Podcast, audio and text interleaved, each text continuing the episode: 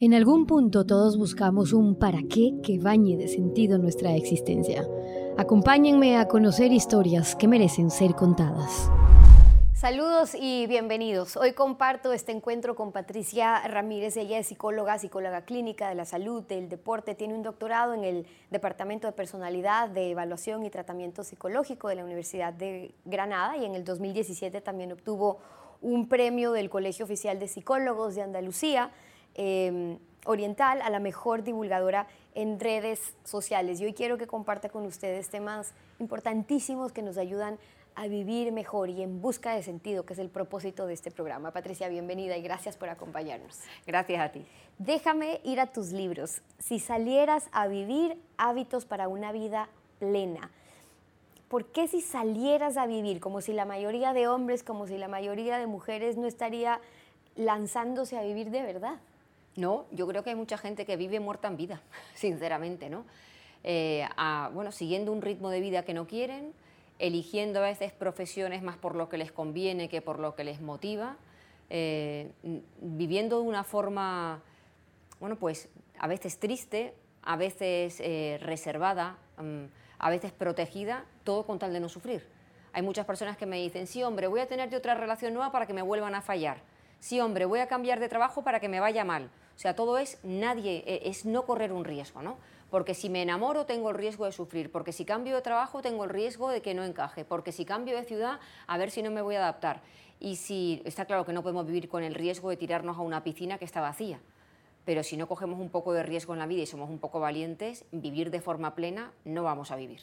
¿Cuáles serían algunos de esos hábitos para vivir una vida plena que tú recomendarías? Bueno, yo creo que el, primero es eh, aprender a vivir de forma valiente. Y cuando aprendas a vivir de forma valiente, tienes que aprender a convivir con tus emociones. La gente solo quiere un estado de felicidad y la culpa la tienen las redes sociales. Hay 20.000 mensajes totalmente, eh, para mí, fuera de lugar que nos dicen que en esta vida todo es actitud, eh, que si tú quieres, tú puedes, que no hay techo ni hay límite. Eso es mentira. O sea, nos están diciendo que para ser feliz tenemos que ser superhombres y supermujeres y que no podemos casi ni padecer ni sentir y que si nosotros queremos algo lo vamos a conseguir. Es mentira. ¿Por qué? Porque todos tenemos límites. Y todos tenemos emociones como la tristeza, la frustración, los celos, la envidia, que si no aprendemos a entenderlo y a convivir con ellos, vamos a estar continuamente frustrados. Y nos vamos a sentir culpables porque vemos por ahí en Instagram a mujeres maravillosas y hombres estupendos, que por detrás habría que rascar a ver si es así, que nos ofrecen un modelo de conducta que no es nada real, que no nos vemos capaces de imitar porque, bueno, pues porque es totalmente irreal, por eso no lo podemos imitar. Entonces yo creo que lo primero es aprender a convivir con la valentía y para ser valiente uno tiene que aprender a ser vulnerable y aprender a convivir con esas emociones. Tu otro libro, Cuenta contigo, no busques fuera las soluciones que están en ti, pero a veces lo más difícil es saber que la respuesta está en ti. ¿Cómo guiarte? Mira, yo creo que no hay nada más, eh, que no hay peso mayor en la mochila para una persona que sentirse responsable de las emociones de otro. Entonces, uno tiene que empezar a responsabilizarse de, sus emociones y sus decisiones. No lo hacemos por miedo, a, por miedo a fallar, ¿no? Porque si yo tomo la decisión y fallo, luego yo me voy a sentir culpable. O sea, las soluciones están dentro de nosotros y para eso tenemos que aprender a saber cuáles son nuestras fortalezas, que le dedicamos poco tiempo. Tenemos que saber también cuáles son nuestras eh, nuestros placeres y también dedicarles tiempo. Tenemos que hacer una lista de cosas que queremos cambiar, pero enfocando las soluciones, no enfocando a machacarnos por las cosas que hemos hecho mal. Para depender también de nosotros tenemos que aprender a gestionar el error de forma correcta, que cuando gestionamos los fracasos no, hacemos más que culpabilizarnos. ¿no? Eh, eh, la, cofradía esta del santo reproche todo el día, venga a machacarnos, cuando no nos damos cuenta que la única manera de poder avanzar es tratar de ser compasivos, agradables y educados con nosotros mismos. Entonces, entre las fortalezas, el marcarnos objetivos, hacer nuestras listas, entender nuestras emociones, escucharlas, ser compasivos, entre todas esas variables por ahí anda la solución. Tu otro libro habla de estrenar el optimismo. ¿Por qué es tan importante ser optimista? Leí que, que ponías, bueno, ahora todos estamos obligados a leer estos eh, o por lo menos quieren eh, dar esta idea de que en los blogs de superación de ayuda que todos tienen que ser felices, que todos tienen que hacer o aprender a ser felices, que es la meta única o la meta próxima, pero resulta que no siempre se puede ser feliz, lo que sí se puede ser optimistas frente a lo que va a pasar. Exacto. Yo creo que la felicidad es un estado, bueno, que muy difícil de definir, está como muy relacionado con nuestro nivel de bienestar, pero querer ser felices me parece una utopía. Yo creo que deberíamos aspirar a tener una vida serena y esa vida serena en la que uno esté viva, pueda vivir con tranquilidad a pesar de sus piedras y de sus flores, yo creo que es aquello a lo que deberíamos aspirar. Y el optimismo nos va a ayudar. El optimismo o, o el ser positivos es tener la capacidad de interpretar desde las soluciones incluso cualquier adversidad. Adversidades vamos a tener todos. Hay gente que se deja hundir por ellos porque practica su conducta quejica, su parte victimista, se sienta en un sillón esperando que venga alguien a ir a rescate, y hay otras personas que tratan de coger su vida, eh, coger las riendas de su vida, diciendo, bueno, pues esto que ha pasado es pasado, qué manera hay de corregirlo si se puede, y si no se puede vamos a tratar de aceptar las cosas que no podemos cambiar de nuestra vida. Y cuando uno interpreta desde el lado positivo y optimista, pues aparece esto tan maravilloso que es la resiliencia es que es la capacidad de sobreponernos ante la adversidad, porque adversidades vamos a tener todos. El que quiera tener una vida feliz, la lleva clara. Yo tengo muchos pacientes que me dicen, es que yo voy por la calle y veo gente feliz. Digo, no, tú ves gente con una sonrisa, pero esa gente con una sonrisa también tiene detrás un pasado y tiene sus traumas y tiene sus piedras y de alguna manera lo van manejando para poder seguir teniendo una sonrisa en la cara. Lo que no podemos es permitir que esas piedras y, los baches que vamos teniendo nos hundan sin capacidad de reacción. Tú a la zona de confort la llamas la zona del bloqueo, porque es, esta zona en la que entramos, en la que todo es predecible. Tu pareja puede sentir que la relación está marchita, pero ahí sigues. Tu trabajo puedes saber que no vas a crecer o no tienes para dónde ir, pero ahí sigues. Estamos tranquilos porque mejor no explorar algo nuevo. Cuando emocionalmente algo no te eh, enriquece y quieres vivir con pasión, ¿cómo salir de esa zona? Mira, para mí la diferencia entre la zona de bloqueo y la zona, de, y la zona esta de, de, confort es, es, una muy grande. La, la, zona de confort es buena. O sea, para mí mi zona de confort es descansar y ver una serie con mi marido y está bien, no lo quiero cambiar. Yo no quiero decir, ahora sal de la zona de confort por la noche y lee en inglés para que aprendas más inglés. Oye, no, también tengo que descansar pero sí que hay un momento en el que la gente tiene algo por dentro que le pincha, ¿no? Y está en un trabajo, como tú decías, estable, seguro, con poco riesgo, pero tiene ganas de aprender algo nuevo. O está en una pareja que ve que se marchita, o tiene un cuerpo que ya no le gusta y querría hacer deporte. Entonces, cuando hay algo que es incómodo en tu vida, tenemos que tratar de salir de ahí. Y para salir de ahí tenemos que tener un propósito, un sentido, lo que yo llamo un para qué.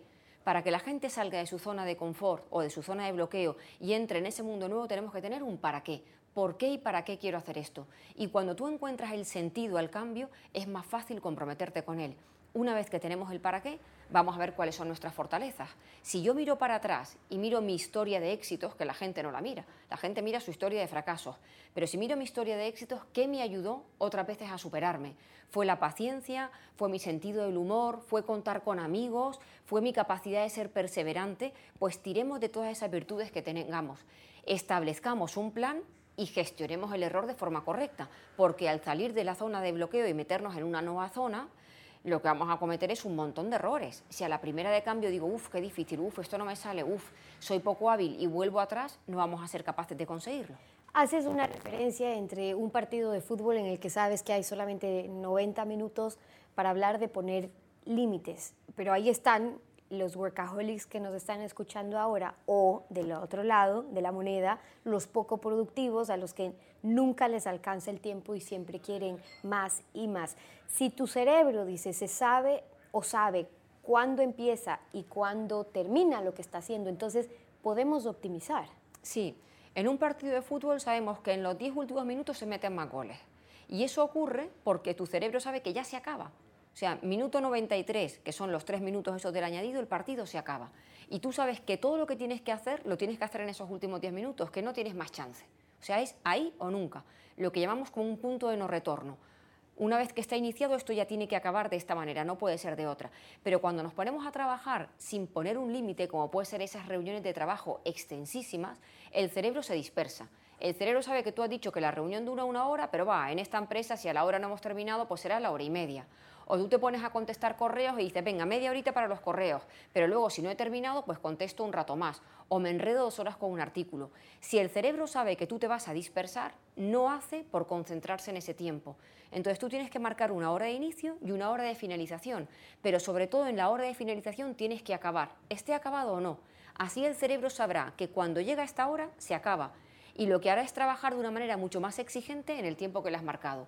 Si tú marcas una hora de finalización, pero luego eres una persona muy laxa y sigues haciéndolo, el cerebro parece que pensará que tú estás pues de broma y el próximo día no te tomará en serio. Así que aumentamos nuestro nivel de productividad porque aumentamos nuestro nivel de estar atentos y concentrados cuando marcamos tiempo. Y cierro con esto, porque poner límites significa también cerrar carpetas, como dice, dice Patricia. Es decir, cerrar capítulos. Incluso, Patricia, saber que algo es tóxico, que me envenena, que no me hace bien en la vida, pero somos incapaces de cerrar la puerta a ese capítulo de la vida porque estamos de alguna forma atados compulsivamente a seguir viviendo eh, en, ese entorno. ¿no? Em, cuando quieres cerrar carpeta y poner límites porque estás consciente de que eso te está afectando, pero no te sientes capaz de hacerlo, quienes nos escuchan ahora, ¿qué le dirías? Mira, carpetas podemos cerrar muchas. Hay carpetas de relaciones personales fracasadas, ¿no? De nuestros ex, de personas queridas que se han ido porque se han muerto, un trabajo, un trabajo injusto que hemos perdido y a veces esa sensación de injusticia con todo lo que yo le di a mi pareja, con todo lo que yo di en ese trabajo, con lo que yo quería a esta persona, ¿no? La sensación esa de injusticia y de que la vida no se ha portado bien con nosotros nos impide cerrar las carpetas. Y lo que tenemos que primero decirle a la gente es que la vida no es justa. Por muy buena pareja que tú seas de tu marido o de tu mujer, por muy buen trabajador que tú hayas sido, puede ser que ni siquiera a pesar de eso lo vayas a conservar. O sea, lo primero es creer que la vida es injusta y que aunque tú seas maravilloso, la vida te va a fallar. Y si tenemos esta creencia clara, será mucho más fácil el siguiente paso, que es la aceptación. La aceptación es, he perdido esta batalla. ¿La tendría que haber ganado? Sí, pero la he perdido. Y cuando he perdido, aceptar significa tener un pensamiento o un mantra tan fácil como, ya está, lo que está está bien. Y ahí nos ayudaría mucho el hecho de meditar meditar para que nuestra amígdala y para que nuestro cerebro esté en paz. Y hay una meditación que consiste en dejar marchar, en que ponemos a nuestro ex o a la persona que se ha muerto o al trabajo simbólicamente enfrente nuestro, cerramos los ojos y le deseamos paz, le deseamos bienestar, le deseamos salud y que la vida le vaya bonito. Pero hasta que realmente lo creamos desde la parte más profunda. Yo sé que duele muchísimo decir, ¿cómo le deseo algo maravilloso a la persona que me ha hecho daño? Pues tienes que hacerlo para que tú dejes de sufrir. Porque querer que a esa persona le vaya mal, a ti te va a generar un estrés tremendo. Así que vamos a tratar de desarrollar esos valores que tenemos como buenas personas y vamos a dejar marchar, porque hay carpetas que la gente está esperando que los otros la cierren y no va a ocurrir.